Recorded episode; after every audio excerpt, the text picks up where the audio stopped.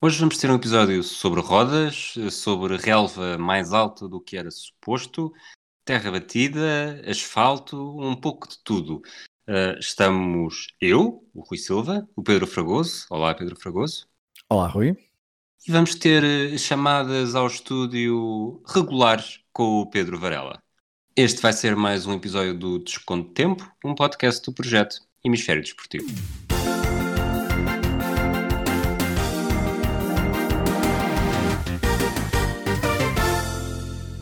Fragoso, começamos com o ciclismo. Parece-te bem? Parece-me bem. Tu tivemos, o, tivemos a volta à França, três semanas de, de, de, muito ciclismo que eu vou ser sincero e dizer que vi apenas alguns minutos no contrarrelógio do penúltimo dia. A pergunta que eu tenho para te fazer desde o início, e eu sei que estiveste bastante entusiasmado no Twitter com algumas afirmações que, sinceramente, para mim, uh, são capazes de ser um bocadinho do calor do momento não sei se estavas topado, mas, mas se a partir do momento em que há um. Foi uma coisa que eu te perguntei isto logo no próprio dia. A partir do momento em que temos alguém chamado Pogacar uh, a ganhar, será que a partir do momento em que já deixamos carros ganhar, já nos deixamos de preocupar com o doping? Ou na verdade o que se passou foi algo completamente diferente? E deixa-me fazer Olha. o asterisco para dizer que eu sei perfeitamente que não é assim que se diz o nome do esloveno, mas de outra forma não, seria, não teria a mesma piada. Pois, eu aproveitando uma tua piada, uh, tendo em conta que Pogacar venceu um primo, um, ehm, eu acho que a coisa fica mais, uh, fica mais épica. E se tu só viste uh, a última, esses últimos minutos dessa penúltima etapa, viste o melhor, a verdade é essa, mas eu que vi todas as etapas estava, estava mesmo ressacado de ciclismo. É um dos, é um dos daqueles desportos que não, que não, não, não perco nem por nada e ainda por cima um, este ano a trabalhar em casa um, tive a oportunidade de estar sempre a trabalhar e acompanhado pela, pela transmissão televisiva da, uh, do Tour de France, foram três semanas incríveis e o que Pogachar fez esperemos que não venha daqui a uns tempos uh, a matar, mas isso posso-te contar quando quiseres. Mas diz-me uma coisa, desde quando é que o Tour se transformou o Campeonato Nacional da Eslovénia? Olha, depois de tantos depois de uma década em que a bandeira da Eslováquia subiu muito, muitas vezes, não é? Por causa de Peter Sagan, a verdade é que este já, já, já, já fizemos um desconto de tempo no final de 2019 por causa da Vuelta, eh, quando Primoz Roglic ficou em primeiro e Pogacar em terceiro, eh, e já falamos desta, desta questão eslovena. Eh, a verdade é que, de facto, a Eslovénia produz por, eh, por, por, por, eh, por 10 mil habitantes, sei lá, uma dose maciça de grandes desportistas.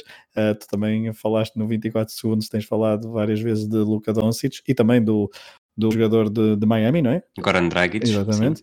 E, um, e portanto, é aquilo, a Eslovénia tem, e nós também já falamos, também às vezes no, no, no, 20, no, no Matraquilhos, por exemplo, de Zaovic uh, no, na noventena e mais recentemente ao Black, não, é um país mesmo a ter em conta a nível desportivo. Então, mas ajuda-me, não, que eu, eu desde, que, desde que deixei de trabalhar em jornalismo, o ciclismo e o ténis foram os dois desportos que, que perdi mais o, o controle, exatamente por, ser, uh, por serem diários e durante a semana ser muito mais difícil. Uh, ajuda-me a contextualizar exatamente porque é que tu pogachas que, que, este, que este feito do último dia, ou do penúltimo dia, foi o feito desportivo do ano, foi aquilo que lhe chamaste. Foi, e mantenho. Um, acho que todas as expectativas, ninguém está, muito pouca gente estava à espera daquilo. Um, começa logo por aí.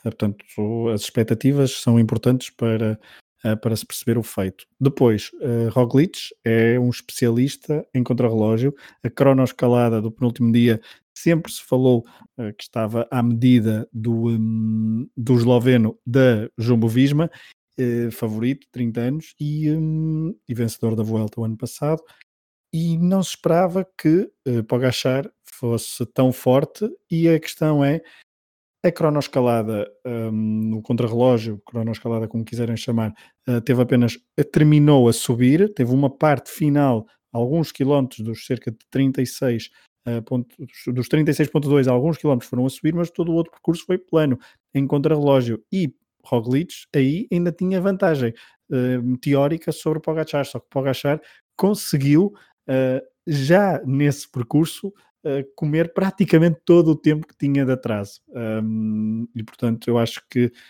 um puto de 21 anos, sem estrear-se no Tour, era uma prova de três semanas, num ano bastante complicado a nível de preparação física. Eu sei que aí estavam todos ao mesmo nível, mas num ano mais atípico e, um, e perante um adversário que nas três semanas não tinha revelado um único dia, uma única fraqueza, Uh, normalmente, e não temos visto isso, a última vez que vimos um volte face tão um, surpreendente numa prova assim e no Tour mais concretamente foi em 1989, portanto acho que não sei se respondi totalmente à tua pergunta, mas. Uh, eu, mas acho, eu, acho, eu acho que talvez estejas a precipitar porque estamos em 2020 e esta, esta ah, frase okay. só por si, só por si uh, diz muita coisa e estamos em setembro, portanto ainda faltam uh, em, em, Tecnicamente faltam três meses e uns dias, na realidade faltam para aí uns oito meses, não é?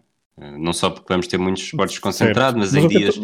em mas dias até acho, Mas eu até arrisco, mas desculpa, eu até arriscaria dizer que esta, esta, esta ultrapassagem de Pogachar no, no, na, penúltima, na penúltima etapa do Tour é, estará seguramente no top 10 de eventos desportivos do século XXI até agora. Mas isso mudaria-nos a outra. É, Só, assim, só, é ainda muito entusiasmado. Okay, só, de esportes, só de esportes americanos consigo encontrar 3 ou 4 melhores. Só okay, de esportes mas, okay, americanos. Então, mas, mas, então, deixas-me falar um bocadinho do Tour e já vais falar de esportes americanos? Ah, mas tens mais para falar do Tour? Vais-me dizer que os eslovenos tiveram, tiveram não, não. um porte vou, demasiado forte para o pódio?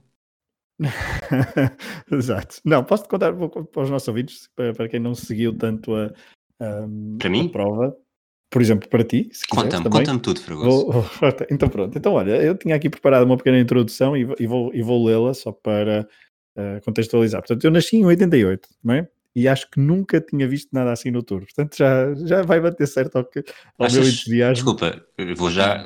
Agora estou-te sempre a interromper, só depois nada, dessa. Tu mereces, neste caso, tu mereces.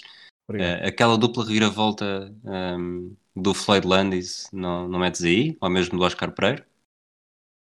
Na verdade é a mesma, não é? Estamos a falar sim, do mesmo ano, não é? Sim, estás a falar do mesmo ano, mas estás a falar depois de dois atletas, ok, pronto, mas sabes que depois uma ah, pessoa já, já, já, Não, aliás, eu ia, eu ia, dizer o seguinte, eu, eu ia dizer o seguinte, está, está aqui escrito, eu, que em criança que em criança aprendi a amar ciclismo com Lance Armstrong, ainda me continuo a comover com vitórias épicas de ciclistas nas principais provas mundiais, mesmo após o americano me ter estragado boa parte da infância. Ok. Achas? Ok, eu sei que isto não é psiquiatra, mas, mas pronto. Uh, mas pronto, vou, vou, continuar e acho que responde. Uh, apesar desse, desse ano de Pereiro e Landis ter sido bastante emocionante, mas eu acho que uh, este ano e toda. Um, Aliás, eu digo, digo mais. Final, o, aquele contra-relógio final do Vitor Gamito na volta a Portugal, quando perde salvo erro para o David Plaza. Uh, Sim, também muito, choro, choro muito abundante. mais, muito mais entusiasmante do que, do que isto. Pode não ser tão importante. Não, traumático. Esse também é traumático. E entusiasmante também, porque foi uma questão de, de poucos segundos. E, e, se bem me Sim. lembro, o Melchior Mauri, que era na altura o chefe de fila do Benfica, uh, até era o principal favorito a roubar a, roubar a camisola amarela ao Gamito, que na altura era o, era o rei dos segundos lugares anos dourados do, do, ciclismo português, pelo menos na, na, nossa, na nossa infância, no nosso, para, para, a, para, a, nossa geração. Mas pronto, vamos, lá guardar uma vamos, plaza vamos... para tu falar sobre. Pá, os próximos minutos então vou falar de Pogachar, ou Pogastar, ou Pogacrack. Foi, foi mais ou menos assim que escreveram vários, vários jornais. Foi um grande tour do, do esloveno. Pronto, ok, dos eslovenos, pronto. Primoz Roglic hum, fez uma volta à França mesmo muito boa. Só que o tal compatriota, que fez 22 anos ontem, 21 de setembro, conseguiu então aquilo que, aquilo que poucos conseguiram. Se não, reparem, 1904, desde 1904 que não tínhamos um vencedor tão jovem. Na altura foi Henri Cornet, que venceu com 19 anos, 11 meses e alguns dias, mas numa prova marcada por várias desistências. Agora, em 2020, Pogachar igualou um feito apenas alcançado por Eddy Merckx, em 1969. E espero com isto também estar a responder à tua pergunta uh, de há pouco, Rui. O belga, na altura, ehm, também cumpria a sua primeira participação no Tour e venceu camisola amarela, pontos e montanha. Pogachar, em 2020, conquistou três camisolas, amarela, montanha e juventude. Pogachar, ainda por cima, é um ciclista de ataque, como, como o povo gosta, e se há desporto popular é o ciclismo, numa volta à França que ficou marcada pela pandemia e onde por vezes vimos demasiado público junto uh, nas subidas sem cumprir com as regras básicas. O fantasma da Covid apenas pairou e não chegou a assustar demasiado a prova foram três semanas marcadas pela bandeira, lá está, pela bandeira da Eslovénia, e se nos queixamos de algumas etapas aborrecidas na primeira semana, como falamos no último, no último episódio do Desconto de Tempo, a verdade é que o perfil do Tour tinha muita montanha nas duas semanas seguintes e isso proporcionou várias etapas memoráveis, de ataques constantes, boas fugas e até os tais uh, abanicos. Pogachar, lá está, ele, quem mais, no final da primeira semana foi um dos principais prejudicados pelo vento, numa daquelas etapas planas em que o pelotão sofre cortes e alguns ciclistas não conseguem eh, acompanhar o ritmo da frente. Pogachar perdeu na altura cerca de 1 minuto e 20 segundos e ninguém pensou que os pudesse recuperar da forma que o fez. E talvez entremos eh, já por aí, porque Pogachar foi sempre a grande ameaça de Roglic nos Pirineus, no Maciço Central e também nos Alpes. Roglic, Uh, o tal esloveno de 30 anos, praticamente 31, o que tinha vencido então a Vuelta em 2019, uh, eh, vencedor também da Volta ao Algarve em 2017 uh, eh, e já vencedor de etapas no Tour, Giro e Vuelta. Roglic então era o grande favorito para, para esta Volta à França e à medida que os dias passavam, esse estatuto aumentava, parecia um robô, respondia sempre a tudo o que era ataque adversário. Uh, Roglic, claro, teve um incrível apoio da sua equipa, a Jumbo Visma, que foi claramente a Ineos ou a Sky desta edição de 2020. Já para o Gachar, um, e este é mais um argumento, o jovem estava em estreia no Tour, não tinha equipa. A Emirates, a equipa de Rui Costa e dos Gêmeos Oliveira, uh, os três não participaram nesta edição do Tour, então a Emirates não conseguia colocar ninguém para ajudar uh, o miúdo Pogachar, que esteve sempre entregue à sua sorte, porque Fábio Aru, o suposto líder, tinha abandonado bem cedo e Formolo caiu, abandonando também a prova. Pogachar fez de tudo para recuperar os tais minutos perdidos devido ao vento no final da primeira semana. Ele já tinha sido terceiro então na Vuelta. Um, o ano passado tinha vencido a volta ao Algarve e a volta à Califórnia. Um, foi então uh, Pogachar o verdadeiro desafiador de Roglic e conseguiu encurtar alguma distância para o compatriota, vencendo duas etapas de montanha ao longo do Tour, em La Ronde e no Grande Colombier. Mas foram vitórias que não pareciam suficientes para assustar um, Roglic. Nesta tal penúltima etapa que falávamos há pouco, um, que é na prática a última etapa competitiva, já que o domingo é sempre para, deixado para para passear até ao sprint nos Campos Elíseos. Nessa tal etapa de sábado havia uma, uma tal cronoescalada de 36 km e 200 metros entre Lure e La Planche de Belleville. Uh, Pogachar escreveu uma das páginas então desportivas mais bonitas da história do Tour e, vou reforçar, um dos grandes feitos do século XXI a da história desportivo. do mundo. Da história do mundo, ok, eu, eu estou apaixonado por Pogachar. Tinha 57 segundos de atraso para o compatriota, foi buscá-los e ainda colocou em cima mais 59 segundos sobre Roglic. Se o cronómetro em tempo real da transmissão do Tour estava certo, era aquilo que eu dizia. Pogachar não fez a diferença apenas na escalada, à entrada para a montanha, depois de um percurso plano e, tico, plano e típico de contrarrelógio e onde Roglic era especialista, Pogachar já estava praticamente colado ao seu compatriota e ninguém naquela altura adivinharia uma coisa daquelas. Até porque Roglic, lá está, não fez um péssimo contrarrelógio. Foi quinto da geral nessa etapa, uh, só que Pogachar estava, estava endiabrado. Mesmo depois de quase três semanas a atacar duro nas montanhas, ele teve forças para ganhar esta penúltima etapa e deixar o mundo do desporto de boca aberta. Foi mágico, foi surpreendente, foi épico. Foi uma tarde de setembro para recordar durante muitos e muitos anos. Eu estou a rir. Nunca mais me vou esquecer. Eu já, já... vou fazer uma tatuagem com a data, sério eu, eu acho, eu acho que sim. Eu acho, eu acho que merece uh, Pogachar uma tatuagem. Uh, tu mereces colocar uma, uma, uma tatuagem. Uh, eu não faço. Isto tudo, então, num tour marcado, claro, pela confirmação até de outros jovens valores. Um, Remco Evenepoel, belga de 20 anos, vencedor da Volta ao Algarve este ano, e estão a ver que a Volta ao Algarve é uma prova que marca muito uh, jovens vencedores, futuros jovens vencedores da volta. Da volta Queres que eu te conte uh, como é que a volta ao Algarve marcou? Diz-me, diz-me. Olha, por favor. Eu fui, fui fazer a volta ao Algarve em 2014 no carro da Europcar. E num dos dias há um, há um ciclista da Europcar que está na fuga, portanto nós uh, depois de haver um minuto e meio, acho eu, ou dois minutos de diferença, temos autorização do diretor de corrida para, para avançar, vemos, vamos como é que ele está, se está a sentir bem, se não está. Claro. E encostamos ali na berma, à espera que o pelotão, que o pelotão passe. Faltavam uns minutos, lá está, e eu preparo-me, tiro, tiro o iPad, estava a fazer reportagem, lá está, para, para tirar uma fotografia muito boa, assim, um plano contrapicado, com o pelotão a passar, quase a uhum. passar, como se vê no, nas, nas, nas grandes corridas, muitos adeptos, claro. a fazer, adeptos e fotógrafos. Sim. Só que é nessa altura que estou a tirar a fotografia em que ouço, eu nem sequer vejo, ouço um bidon cheio de água a vir na minha direção, atirado por um dos ciclistas, e fiquei com as calças tão molhadas, tão molhadas, tão molhadas, que, que eu nunca mais saí do carro naquela tarde porque tinha vergonha de aquilo que as pessoas pudessem pensar. Portanto, eu fui um jovem, um jovem traumatizado na volta ao Algarve. Já tinha 29 anos na altura também. Okay. Mas, mas então, mas, mas ainda vais a tempo de, de ganhar o tour. De ganhar, ou de ganhar um bidão do tour. Porque já tens um bidão da, da, da volta ao Algarve. Nunca, nunca se sabe. É mas um bidão do tour. Mas desculpa interromper-te mais uma nada, vez.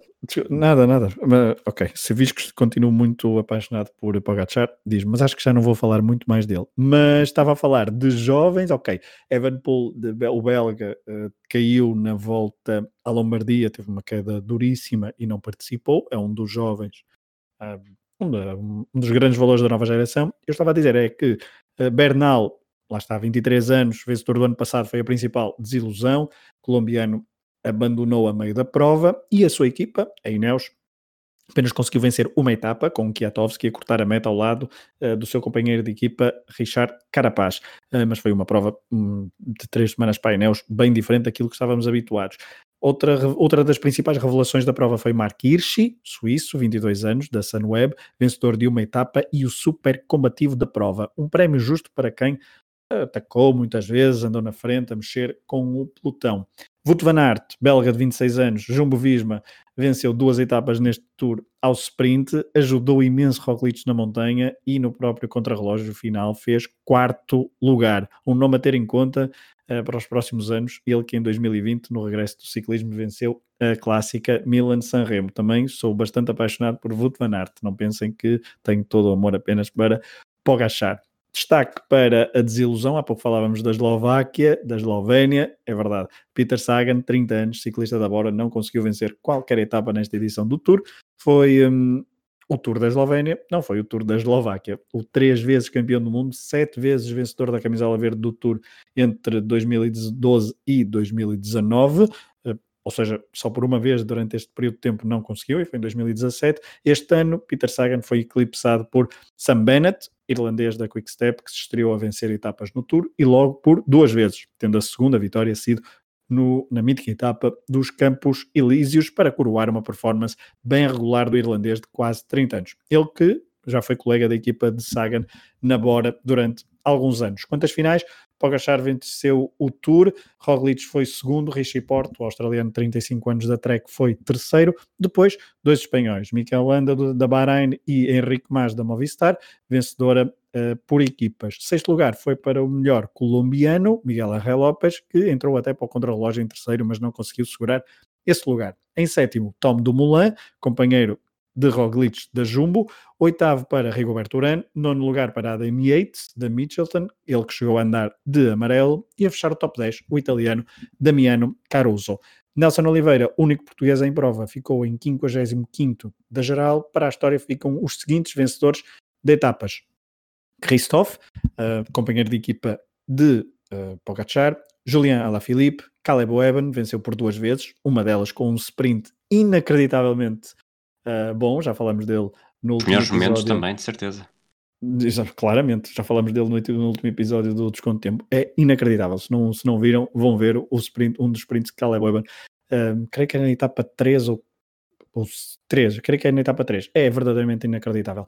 Um, quem venceu também mais foi Roglic, Wout van Aert, vezes, portanto, Wout van Aert venceu duas vezes. Alexei Lutsenko, Nance Peters, Tadej Pogacar venceu três etapas, Sam Bennett venceu duas, Mark Hirschi, Daniel Martinez, Soren Krag Andersen um, venceu por duas vezes, o dinamarquês, Leonard Kamna, Miguel Angel Lopes e Mikel, Mikel. Um Tour de France para a eternidade, ok, eu sei, calma, eu controlo-me, a não ser que o doping estrague isto tudo. À data que estamos a gravar, a polícia francesa já teve duas pessoas ligadas à equipa de Nairo Quintana, a Arkea, por suspeitas de uso de substâncias proibidas. Veremos o que nos trazem as notícias dos próximos dias, mas não posso deixar de acabar de falar do Tour de France sem dizer Pogachar.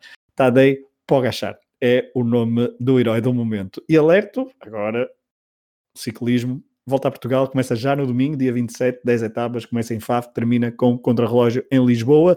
No fim de semana que passou, o troféu Joaquim Agostinho, vitória de Frederico Figueiredo do Tavira, primeira vitória do ciclista português de 29 anos, Rui. E acho que não vou dizer mais o nome de Tadej Pogacar. Mas ele, se ele é o herói do momento, eu neste momento, se, se estiverem apuros, se for aqui à varanda, o, que luz é que eu devo pôr a apontar para o céu para ele me vir salvar? As três, das três cores da Eslovénia. Ah, ok. Olha, e outra coisa, achas que, o, que, que, este ciclista é um bocadinho de. vai ser de pogachos ou, de, ou, ou vai manter-se um nível alto durante toda a sua carreira? Vai ser. Olha, não, sabes que gozar com, com as emoções das outras pessoas é feio, Rui. E tá, estou a sentir um bocadinho de bullying. Estou a sentir okay, um bocadinho então, de bullying. Desculpa. Então vamos, vamos passar ao próximo tema e aproveito também para te perguntar uh, se achas que Uh, o que é que é mais impressionante? O que o Tadej Pogacar fez ou um golfista que é o único, o único mesmo, a acabar um, um Major com pancadas abaixo do par, uh, não só no conjunto dos quatro dias, mas também uh, no quarto dia, no dia mais importante, foi o único a fazê-lo. O que é que achas que é mais impressionante? Isso é uma provocação, porque comparar ciclismo com golfe é... Desculpa, okay. desculpa, queres que, eu, queres que eu te explique como é que isto é? Não, não, não. não. É, Pogacar, é... certo? Sim. Sim. Qual é que é o meu carro? O carro que eu conduzo, Volkswagen Golf. Golf, lá está, isto é, é um grau de separação. e já que tu não queres responder, vamos. Eu não, eu não quero responder. Eu, eu, se pudesse ter, ter a ajuda de trocar de pergunta, eu trocava, porque o Golf não é. Lá está, não é a minha cena. Pronto, vamos, vamos perguntar ao Pedro Varela tudo aquilo que ele, o que há para dizer sobre este US Open vencido por Bryson de Chambon. Este fim de semana jogou-se um dos quatro majors uh, do golfe nós já falamos aqui do PGA Championship. Um, dos quatro, o The Open Championship não se vai realizar. Portanto, o US, Open era o centésimo, vigésimo um, da sua história. Uh, marcou a estreia de um jogador que já temos vindo falar aqui uh, nos programas que temos feito no Desconto Tempo, Bryson DeChambeau pela sua alteração, digamos, física, um, fruto do, do, da, da, pandemia, do Covid, um, e, e, e, que lhe transformou o jogador e que lhe deu algumas, um, ou pelo menos trouxe algumas características, e é isso que tem-se vindo a falar, um, que poderiam ser uh, muito importantes para o jogo. A verdade é que Bryson DeChambeau uh, venceu finalmente o seu primeiro Major. Ele até agora tinha nove vitórias uh, a nível profissional, sete no PGA Tour. Tinha ficado em quarto lugar no PGA Championship, que nós falamos aqui, vencido pelo Colin Morikawa.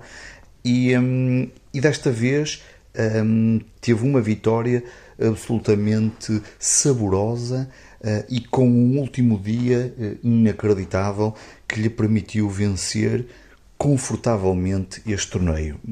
Não foi assim durante os dois primeiros dias, muito rapidamente estávamos, estamos, estivemos em Nova York um, para realizar este torneio, o formato tradicional, quatro dias, com o cut, os dois primeiros dias para passar à terceira e quarta ronda.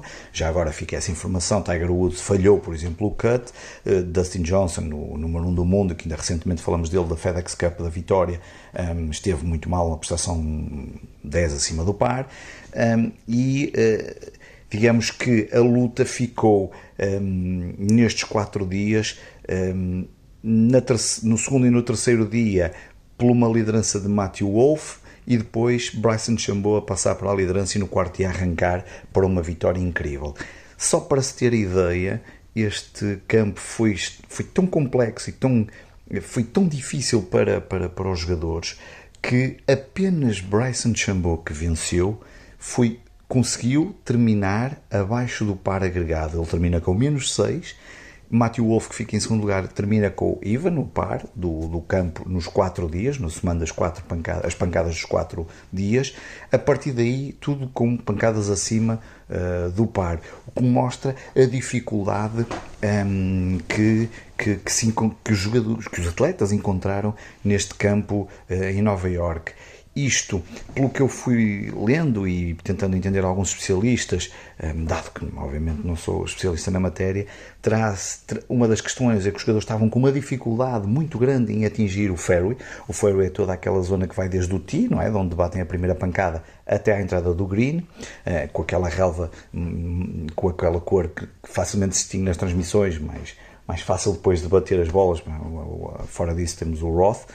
E, um, e só para se ter ideia, no terceiro dia, uh, onde, onde houve bastante incidência sobre isso, uh, Matthew Wolff, que liderava, apenas acertou dois fairways. Uh, portanto, uma coisa quase inacreditável. Bryson DeChambeau acertou três. Uh, isso era uma das razões que estava a falhar, muitos jogadores a falhar essa, essas essa pancada inicial e depois também algum vento que prejudicava a forma como se tinha que eh, preparar a jogada. Obviamente, o vento, aqui, quando o vento está forte, influencia eh, a jogada e, as aproximações eh, ao, ao, ao, ao green e depois ao, ao buraco final, ao, ao, ao putt final. Um, Bryson Chambon no último dia faz um dia incrível, um, faz 67, apesar de tudo, não, não, não, não sendo o melhor dia da, da, da competição. Matthew Wolf, por exemplo, fez 65 na ronda 3. A verdade é que a partir do momento em que o Bryson Chambeau esteve ali tac a tac com o Matthew Wolf e que o ultrapassa, um, nunca mais deu hipótese e faz um, um último dia uh, praticamente. Um, sossegado, completamente isolado, eh, por isso termina com seis pancadas de vantagem. Eh, só para ter ideia, nesse, nesse, nesse, nesse dia já conseguiu uh, acertar 43% dos fairways, vinha de um dia 3 com 21%, por exemplo, ehm, o que foi uma diferença muito grande e que lhe permitiu. Ehm, manter esta liderança, uh, ampliá-la um, e, e, portanto, vencer este US Open. Para ele, a primeira vitória, um jogador que se espera que possa, quem sabe, chegar a número 1 um do mundo, um dos grandes jogadores da atualidade. Matthew Wolff era uma estreia no US Open e teria sido uma estreia de sonho, mesmo assim, um, a levar o segundo lugar para casa, o que é muito interessante. Uh, do top bem, não é bem do top 10, do top 8, digamos assim, porque há muitos jogadores empatados, praticamente são todos americanos, à exceção de Louis Oosthuizen, eh, da África do Sul, e Rory McIlroy, que terminou empatado também no oitavo lugar. Um, ehm, são os únicos jogadores não americanos, mas sem dúvida que a grande, o, o grande destaque é a vitória da Bryson DeChambeau, um, ehm, que assim uh, mostra que efetivamente estas alterações física estava, que, que, que, se tem vindo a falar uh, e da paragem pós-pandemia tem sido uh, muito importante. Faz um quarto lugar no PGA Championship, num dos majors deste ano, e agora no US Open vence, o que, um, o que mostra que está no bom caminho para. Um, para quem sabe atingir o primeiro lugar do ranking mundial um, e tornar-se um dos melhores jogadores da história do golfe mundial. Então, Fragoso, lição, lição aprendida? Hum, aprendi qualquer coisa, eu aprendo sempre com vocês neste, neste, neste, neste podcast todos quanto tempo. A verdade é que eu uh, confesso, estou um bocadinho mais interessado por certos e determinados desportos que não vou nomear, mas mesmo assim, para o Gachar é o maior. Vamos continuar a trocar umas bolas? Exato, por favor. Um, Diz-me uma coisa, qual é que foi o resultado do Federer no US Open? Hum, do Federer? Não, Sim. não participou. Não participou. Um, Lembras-te mais ou menos aqui há um ano fizemos um episódio sobre uma crónica que eu escrevi. Um texto que eu escrevi na altura até para o Hemisfério Desportivo sobre, sobre a crónica não anunciada ou a morte não anunciada. Não, desculpa.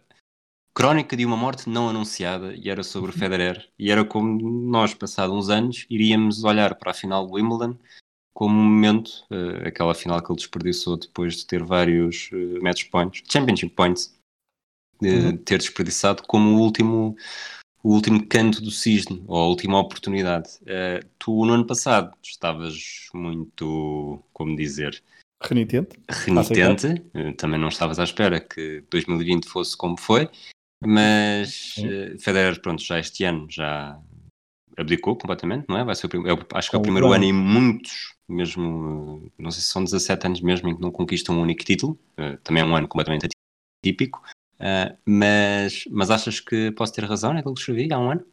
Sim, concordo. Acho que hum, olhando agora, e cada vez mais parece que é uma boa, foi uma boa profecia aquela que tu, infelizmente, aquela infelizmente não foi o facto de tu teres escrito, mas infelizmente para, para o ténis e para quem gosta de ver Federer, um, mas tu também já tinhas escrito uma, uma profecia sobre ténis feminino, lembro-me de falarmos sobre isso e depois se concretizou. Portanto, eh, creio que foi sobre Bianca Andreescu, não é? Foi. Depois venceu o, o US Open o ano passado um, e, um, e portanto acho que estou, a, estou vou, vou, estar atento às tuas considerações sobre ténis nos próximos tempos para ah é só sobre ténis ténis estás a, ténis estás, uh, estás fortíssimo portanto okay. podemos começar é, a chamar se fizeres, se fizeres coisas de golfe eu para mim. Podemos começar a chamar proificias sim por favor. Pode, desde que não sejam Rui Cambolescas Ok. Eu estou ansioso para saber, para saber o que é que vai ser esta tua profecia do melhor momento de sempre do, do, do ciclismo do, do, século XXI e, quem sabe, do século XXII. Mas, mas conta-me lá tudo, vai. Eu vou deixar o Pogachar para trás, okay. que foi algo que o Roglic não conseguiu fazer. Exato. E conta-me tudo o que se tem passado no ténis, porque desde a última vez que gravámos para o Desconto Tempo, também houve o US Open e já houve mais um, um início de, de, terra batida que nos trouxe algo que é, que é incomum, mas também em 2020 tudo pode acontecer. É. Um, eu saúdo a, o regresso à terra batida, mas antes falar sobre Dominic Thiem e Naomi Osaka, que venceram então o US Open em ténis. A Nipónica bateu a Bielorrússia Victoria Azarenka por 2-1, parciais de 1-6, 6-3 e 6-3. Foram duas semanas incríveis de Osaka no US Open, quer pelo lado político, mas também pela componente desportiva. Mas também não podemos deixar de destacar a Azarenka, a Bielorrussa, então a viver uma nova vida no ténis profissional depois de ter sido mãe, está em grande forma. No quadro masculino, o austríaco Dominic Thiem estreou-se a vencer torneios do Grand Slam em grande estilo, frente ao alemão e amigo Sasha, Sasha Zverev. Tim era favorito, mas acusou a pressão e perdeu os dois primeiros sets. Recompôs-se, concentrou-se e venceu por 3-2, com um tie-break no quinto e decisivo set. Ou seja, aos 27 anos, Tim entrou para a história num jogo que nem sempre foi muito bem jogado, mas que valeu pela adrenalina e pela emoção. O US Open ficou marcado por duas coisas, uh, logo de início as ausências dos campeões em título Nadal e Andreescu e claro pela desqualificação a meio da prova de Novak Djokovic, como falamos no último episódio do Desconto Tempo. E agora aproveito já para entrar na terra batida, porque Uh, o Sérvio parece ter ultrapassado bem esse acontecimento e no regresso à terra batida venceu o Masters 1000 de Roma. 2020 está a ser um bom ano para o Sérvio, um bom ano, eh, só não digo ótimo, porque já houve aqueles acontecimentos do Adria Tour e também, obviamente, o, a desqualificação do US Open, um, mas ele, uh, Djokovic, em 2020 só perdeu um jogo, o tal que lhe valeu a desqualificação em Flashing Medals. Um aviso para Rafael Nadal nas vésperas do arranque de Roland Garros, já no próximo dia 27. Nadal perdeu nos quartos de final de Roma, frente a Diego Schwartzman, o baixinho argentino, que chegou à final e até deu bastante trabalho a Djokovic, quer no primeiro, quer no segundo set. Mas o Sérvio conseguiu sempre recuperar a vantagem, uh, foi eh, mais forte mentalmente e fechou a vitória na capital italiana por 2-0 em sets o seu 36 título de Masters da carreira, ele que lidera esta lista e continua na liderança também do ranking ATP. Djokovic está a 23 semanas de igualar, pois quem? Federer, como tenista, eh, como tenista mais tempo na liderança deste ranking. Um ranking atualizado e que viu Uh, no top, entrar no top 10 pela primeira vez o canadiano Shapovalov. Uh, 21 anos, chegou então ao top 10 pela primeira vez. Ele foi semifinalista em Roma. E é um nome, obviamente, a ter em conta para Roland Garros, que está então uh, prestes a começar, está em fase de qualificação. Pedro Souza e João Domingos foram eliminados, mas Frederico Silva eliminou hoje, 22 de setembro, um, o ex-número 12 mundial, Victor Troiki, por 2-0, parciais arrasadores, 6-0 e 6-2 em pouco mais de 60 minutos. Veremos se o tenista de 25 anos das Caldas da Rainha consegue entrar pela primeira vez num quadro principal de um torneio do Grande Slam. João Sousa, que continua sem ganhar qualquer jogo ATP em 2020, por exemplo, em Roma, perdeu na primeira ronda frente ao australiano John Millman, está em queda no ranking ATP, atualmente 77 e veremos o que acontece em Paris, apesar de o jogo em Roma ter sido uh, termos visto alguma evolução no jogo do tenista português. Do lado feminino, a favorita para Roland Garros é Simona Alep, a romena, segunda do ranking WTA, venceu em Roma na final Carolina Pliskova, que abandonou já no segundo set devido a problemas físicos. Alep não vai contar com a concorrência da atual número 1 e vencedora do ano passado, a australiana Ashley Barty. A tenista não viajou para a Europa por causa da pandemia Covid-19 e por não ter feito, segundo a própria, uma preparação adequada. Uh, viste, consegui estar vários minutos sem dizer uh, para o Gachar. Mas já acabaste? Já acabei, sobre ah, podias, ter, podias ter avisado. É que então, tu passas, passas do, do Bagachar que não tinha equipa para o Dominic Team. Pronto, mas uh, estás a ver? Essas transições eu deixo para ti porque são maravilhosas, portanto. Olha, o, o, o Pagachar quando ganhou, como é que eram os travões? Eram de disco? o que é que vem aí? Sim, queres que eu responda sim? Sim. Não sei se eram, não sei se são, não, não percebo muito de bicicletas. Eu gosto de ver, mas eu gosto de ver muitos esportes, mas não percebo nada sobre eles. Portanto... Ok, eu também, olha que eu assino por baixo praticamente tudo. Mas o que é que tens então preparado na manga? Vamos, vamos passar para o Hockey no Gelo, no, novamente com o Pedro Varela, com, com o disco uh, na, na Stanley Cup já, já a voar para um lado, deslizar para um lado e para o outro, uma final entre os Dallas Stars e os Tampa Bay Lightning, mas Pedro Varela, contudo, para, para mais uma lição aqui para o Pedro Fragoso, para ele saber Por o que, é que são grandes momentos do século XXI. Em relação ao NHL, estamos na final da Stanley Cup. Uh, Tampa Bay Lightning e Dallas Stars vão decidir o título deste ano da NHL 2019-2020 uh, à melhor de sete eh, como, como, é tradicional nesta, nesta competição. Já se realizaram dois jogos, o segundo foi esta madrugada, e neste momento temos uma vitória para cada lado. No primeiro jogo, os Dallas Stars venceram por 4-1, um, ehm, de certa forma surpreendente, talvez por algum desequilíbrio.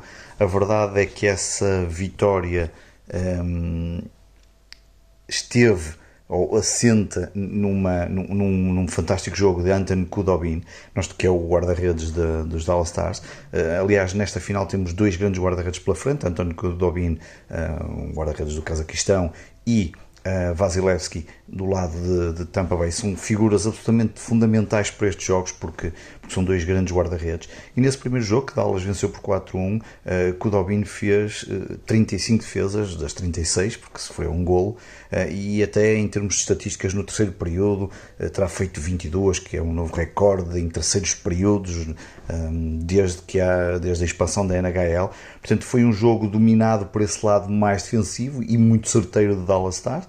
Uh, os Tampa Bay Lightning não conseguiram uh, de forma alguma importunar uh, a defesa ou, ou, pelo menos de marcar mais golos com o Dobin. Depois, esta madrugada, tivemos o segundo jogo e aqui as coisas mudaram.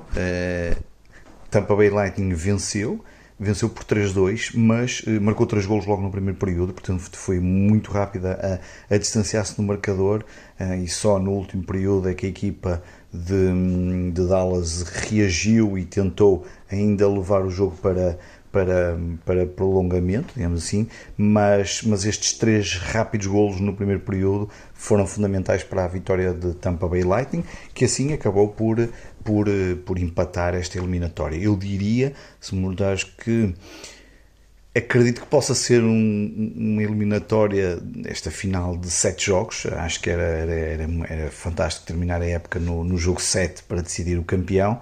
Um, muito incerto qual será o vencedor, embora esteja mais inclinado para os Tampa Bay Lightning.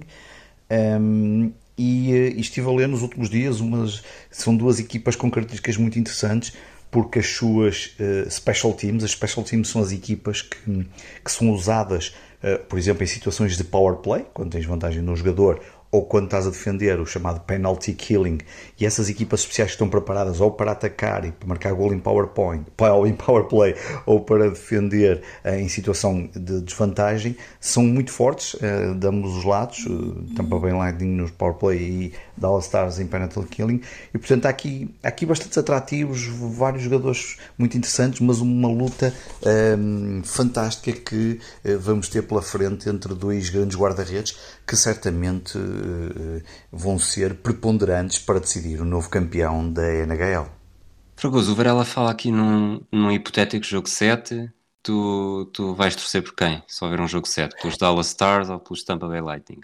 Deixa-me dar-te alguma. Deixa-me dar-te uma, um pequeno enquadramento. Portanto, os Tampa Bay Lightning foram campeões em 2014 Sim. e perderam a final de 2015. Esta é a terceira Stanley uhum. Cup.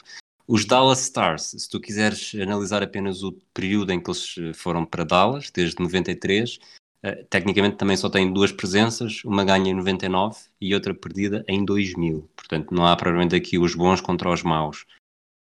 O que é que o teu instinto diz, Pedro Fragoso? Pois, normalmente, hum, pá, fico, pá, eu Tampa Bay, é Tampa Bay Lightning, não é? Sim. Só que eu entre Flórida e Texas, é isso? Estou, estou a pensar bem? Estás a pensar bem. E depois Lightning Stars, portanto temos aqui, é muito. Pá, não sei, se for, eu se for a jogo 7 decido, está bem? se for, ok, está bem. Então vamos falar, sobre, vamos falar sobre um desporto que tu percebes um bocadinho mais, sobre futebol americano. e. e. Uh, NFL. Já Mas gosto, gosto bem mais de NFL do que a NHL, atenção, fica aqui o registro. A tua sorte é que o Verão está a ver isto em direto. O, já tivemos duas semanas, duas semanas de jogos, uh, já deu para começar a tirar algumas conclusões, desde logo o Cam Newton. Isto, basta, um adepto dos Patriots começar a falar dos Patriots pode parecer um bocado esquisito, mas foi como, foi como isto ficou organizado. Um, ele que teve a difícil, que está a ter a difícil tarefa de suceder a Tom Brady, mas mostrou que tinha capacidade para mais do que andava a fazer nos últimos anos. Uh, os Patriots tiveram uma vitória e uma derrota nos dois primeiros jogos. Uh, no segundo, em Seattle, com os Seahawks, uh, o Cam Newton esteve a uma corrida de uma jarda de levar os Patriots a vencerem, lá está, os, os dois primeiros jogos, uh, mas, mas acabou por ser barrado numa jogada que, que fez lembrar muitos, não pela jogada em si, mas por estarem na primeira jarda e por não conseguirem, à Super Bowl que os Patriots venceram precisamente contra os Seahawks. Uh, Tom Brady e os Buccaneers, uh, a tendência é ao contrário, perderam o primeiro jogo, venceram o segundo, uh, sofrido, mas já ajudou a tirar algum peso dos ombros já envelhecidos de Tom Brady, que já tem três interseções em dois jogos. nesta semana houve um jogo, talvez tenha sido mais emocionante do que todos os outros, os Dallas Cowboys, que reagiram bem uma desvantagem de 20-0 no primeiro período e acabaram a vencer 40-39, com um onside kick pelo meio uh, espetacular, daqueles que já não se usam. E depois os Kansas City Chiefs de Patrick Mahomes venceram os Chargers no prolongamento, num jogo que em princípio não teriam tantas dificuldades, no, naquele que foi o segundo jogo no luxuoso SoFi Stadium, o novo estádio de Los Angeles. Uh, o jogo marcou também a estreia oficial de Justin Herbert como quarterback titular da equipa de Los Angeles. Eh, depois os, os Raiders jogaram pela primeira vez em Las Vegas e derrotaram os Saints por 34-24. Uh, eh, os Baltimore Ravens continuam fortíssimos, duas vitórias em dois jogos. Os Buffalo Bills também têm duas vitórias em dois jogos e são a ameaça mais natural a uma hegemonia que parece já ter eh, morrido dos Patriots na divisão este da AFC. Em sentido contrário, os Texans de, Sean Watson começaram com duas derrotas, uh, começam a soar também as primeiras sirenes, até porque o próximo jogo não vai ser fácil, é em Pittsburgh, com os Steelers. Aliás, o calendário para os Texans está a ser tudo menos simples, já que os dois primeiros jogos foram contra, foram contra os Chiefs e contra os Ravens, uh, os grandes candidatos ao título nesta conferência. Uh, o que é que te parece sobre tudo isto? Achas que o Pogachar seria um bom, um bom wide receiver, um bom quarterback? Qual, é, qual seria a posição dele? Não me provoques, está bem, Rui, eu sei, eu sei, mas uh, eu acho que tenho os ouvintes do meu lado. Não? Achas que não? Achas que os ouvintes estão, estão a sentir que eu tenho todas as setas apontadas à tua, hum, às tuas hum, costas? Eu acho que sim. É, portanto, acho que é a transição perfeita para ouvirmos falar sobre dardos. Portanto, muda o alvo, deixa de apontar para mim e aponta para Pedro Varela. Exato, Pedro Varela, bora lá. Voltamos ao tópico de, dos dardos, ou das setas, como eu gosto mais carinhosamente de chamar. Para dizer que este fim de semana regressou o público aos eventos da, dos dardos organizados pela PDC, que é a mais importante organização em termos de um, deste tipo de modalidade. Um, o World Series of Darts realizou-se este fim de semana na Áustria. Eh, o, formato não pôde ser feito devido à, pandemia, tal como é conhecido, com um conjunto de cinco eventos que depois teria o sexto seria a final e, portanto, desta vez foi realizado na Áustria, eh, logo diretamente aquilo que se chama, que se chama o evento final, um, com 24 uh, eh, jogadores. Estamos a falar de um prize money de 70 mil libras, em que foram um, colocados jogadores pela ordem de mérito, alguns representantes internacionais, depois uns uh, qualifiers por, um, por aquilo que eles chamam o Tour Card, e os oito primeiros a nível mundial, e, e isto formou os 24. Um, o atual detentor do, do troféu é, era Michael Van Gerwen. Já no último programa falamos da Premier League, que era Michael Van Gerwen, e perdeu. E curiosamente, Michael Van Gerwen volta a perder mais um, um importante torneio, porque o número um do mundo um, acabou por ser eliminado. E, e portanto, na, na segunda ronda contra Glenn Durant, que, que que, por exemplo, no programa anterior falamos da, da, Premier League, foi uma das pessoas que, um dos atletas que se qualificou para a fase final, eliminando, por exemplo, Michael Van Gerwen dessa, dessa competição. Um, a grande surpresa deste torneio diria que é a vitória de Gerwin Price. Gerwin Price venceu na final por 11-9, bastante disputado, contra Rob Cross, Rob Cross, o antigo campeão do mundo. Um, e, um, e o que este torneio demonstrou, curioso, há aqui dois dados bastante interessantes. Um, no regresso do público, quem vence é um dos jogadores que tem uma história de maior amor-ódio uh, com o público no longo destes últimos anos. Gary Price, já falei aqui algumas vezes no Desconto de Tempo. Gary Price tem, algumas, uh, tem alguns problemas com algum público um, nos torneios, bastante assobiado por, por algumas atitudes que ele tem em, em, em palco ou perante, eh, perante o público. Ehm, e, e, e, portanto é curioso que num primeiro torneio com o público ele seja o vencedor. Claro que o público estava muito mais calmo, completamente diferente do que é tradicional nestes torneios devido à pandemia. Eh, não deixa de ser, obviamente, uma grande vitória para Garwin Price, que com esta vitória eh, está de certa forma a dizer que hum, a lançar, ele é o número 3 do mundo, a lançar uma possível candidatura para o título mundial do torneio que se realizará no final do ano hum, e que é, que é aquele torneio mais apetecido eh, e, portanto, eh, fica esta nota, Gary Price, vencedor do World Series of Darts 2020. Bom, Fragoso, eh, preparado para regressarmos às duas rodas? Bom, preparado, o Varela está fortíssimo a falar de coisas super. Não, estou a brincar, são interessantes, é, eu, por isso que eu gosto muito do desconto de tempo. Falam Sabes que eu acho, eu acho que é, uma, se... é uma miscelânea muito engraçada, é um pupurri muito engraçado de esportes, por isso é que eu gosto disto, mas diz, diz. Eu acho que só nos dardos este, só em 2020 já houve três momentos melhores do que o Pogachar do século XXI, mas... mas... eu acho que sim. Aliás, diria que hum, para além de todas as pessoas que ouvem o desconto de tempo concordarem contigo, acho que dois terços da população mundial está completamente de acordo contigo. Ah, claro, olha, mas diz-me uma coisa: outro dos grandes momentos de 2020 foi a vitória de Miguel Oliveira numa, numa corrida de MotoGP. Sim, Ele. patriótico, sim. Sim, claro. E não, e mesmo, e mesmo tecnicamente é uma, uma, uma chegada, é uma, um final de etapa, um final de, de prova e de, de, grande prémio também digno de bom momento de 2020, sem dúvida. Ah, bom. Uh, talvez do melhor, do melhor final do século XXI, sem certeza. Estou aqui, estou aqui na dúvida. Mas, mas pronto, esse hum. primeiro lugar foi o melhor resultado na carreira de Miguel Oliveira em MotoGP. Ele neste fim de semana fez o segundo melhor resultado, que foi um, um quinto lugar. Depois de partir 15, ficou em quinto lugar, numa recuperação bastante boa. Obviamente que beneficiou de várias, várias quedas uh, de adversários, mas é, ninguém. Uh, ele não os empurrou e, e, eles não aguentaram a moto, então eles não aguentaram as suas motas em Misano. Um, só que uh, o quinto lugar é bom para Miguel Oliveira, tendo em conta as, as, as, a prova do, do fim de semana anterior e a partida uh, no 15 lugar, mas o destaque eu acho que MotoGP tem que ser para mais um vencedor. Uh, Lembram-se, quem segue o último chicane, nós falamos muitas vezes disso, do Campeonato do Mundo de Fórmula 1 de 2012, em que houve oito vencedores, salvo erro, diferentes nas primeiras oito corridas. Um, aqui vamos em sete corridas diferentes e temos seis vencedores distintos. Um, Fábio Quartararo venceu as duas primeiras provas, mas depois houve Brad Binder, Dovizioso, Miguel Oliveira, Franco Morbidelli e agora Maverick Vinales em Yamaha a, a vencer, a estrear-se e a complicar, a complicar, não, a baralhar as contas. O campeonato está animadíssimo.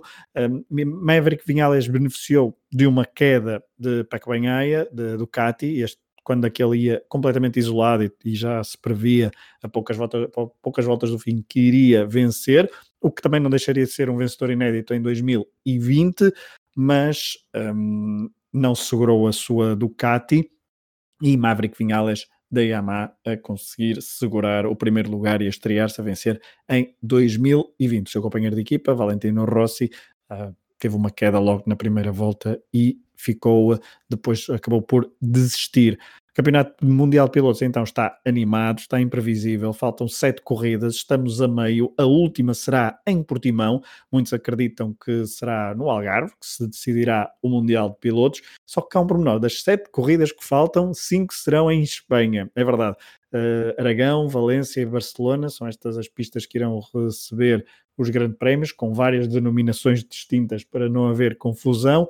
Um, França também vai receber uma prova e Portimão fecha então o Algarve o lote de, de 14 provas do Mundial de MotoGP de 2020. Miguel Oliveira, então, foi quinto e eh, nesta corrida da, do Grande Prémio da Emília-Romanha um, e agora é oitavo numa classificação, oitavo no Mundial Pilotos, assim aqui é. Classificação liderada por Andrea Dovizioso, seguido de Quartararo, Vinhales e Mir. Todos estes quatro pilotos estão separados por quatro pontos. E eu sei que tu não gostas muito de uh, espanhóis a festejar, a verdade é que o pódio no MotoGP deste fim de semana foi um pódio totalmente espanhol. Houve uh, Maverick Vinhales no primeiro lugar, em segundo Joan Mir e em terceiro Paulo Espargaró. Eu adoro espanhóis a festejar. Olha, olha quando o Atlético foi campeão em 2014. Pois, só que tu tens alguns preferidos, vá. É aquilo que tu não disseste, é que o Miguel Oliveira neste momento está à frente do Valentino Rossi no Mundial é verdade, de Pilotos. É verdade. Um ponto, mas um ponto, todos mas os pontos contam. Conta. É verdade. Isto é, um é, é, a lógica portuguesa do jogar para o ponto, para o pontinho. Olha, das duas para as quatro rodas, já falaste duas vezes de duas rodas, portanto agora vamos acabar, até para acelerar o, este final de programa, com de quatro rodas. Quatro rodas. Tu vais falar de, de Le Mans, mas antes, uh, só dar aqui uma nota muito breve sobre desporto motorizado.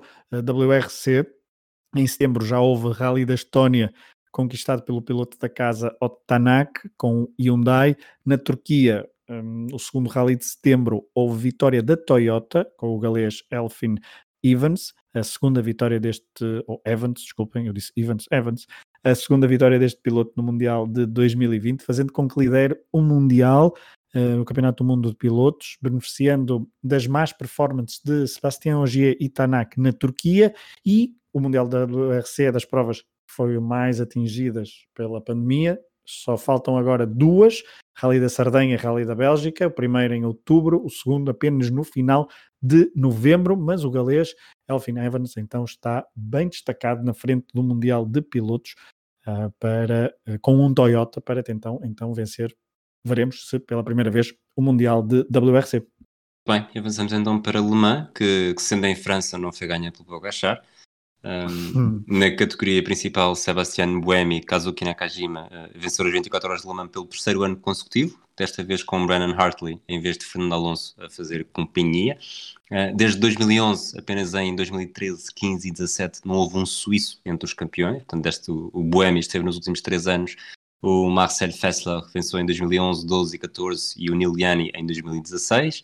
Uh, só Tom Christensen, o histórico dinamarquês, conseguiu mais do que três vitórias consecutivas, uh, quando venceu entre 2000 e 2006. Uh, ah, mas também aqui o mais importante, talvez, pelo menos o mais importante na, do ponto de vista português, foi na, na, segunda categoria mais importante.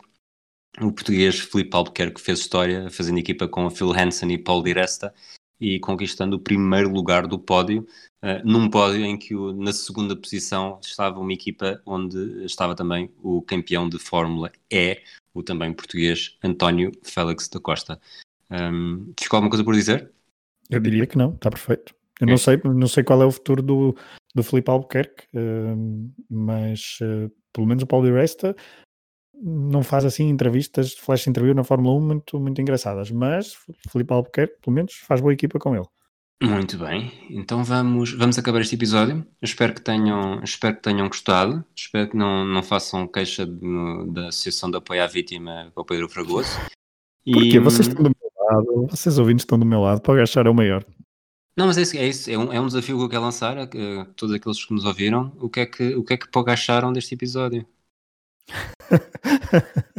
Um abraço a todos e até à próxima. Um abraço.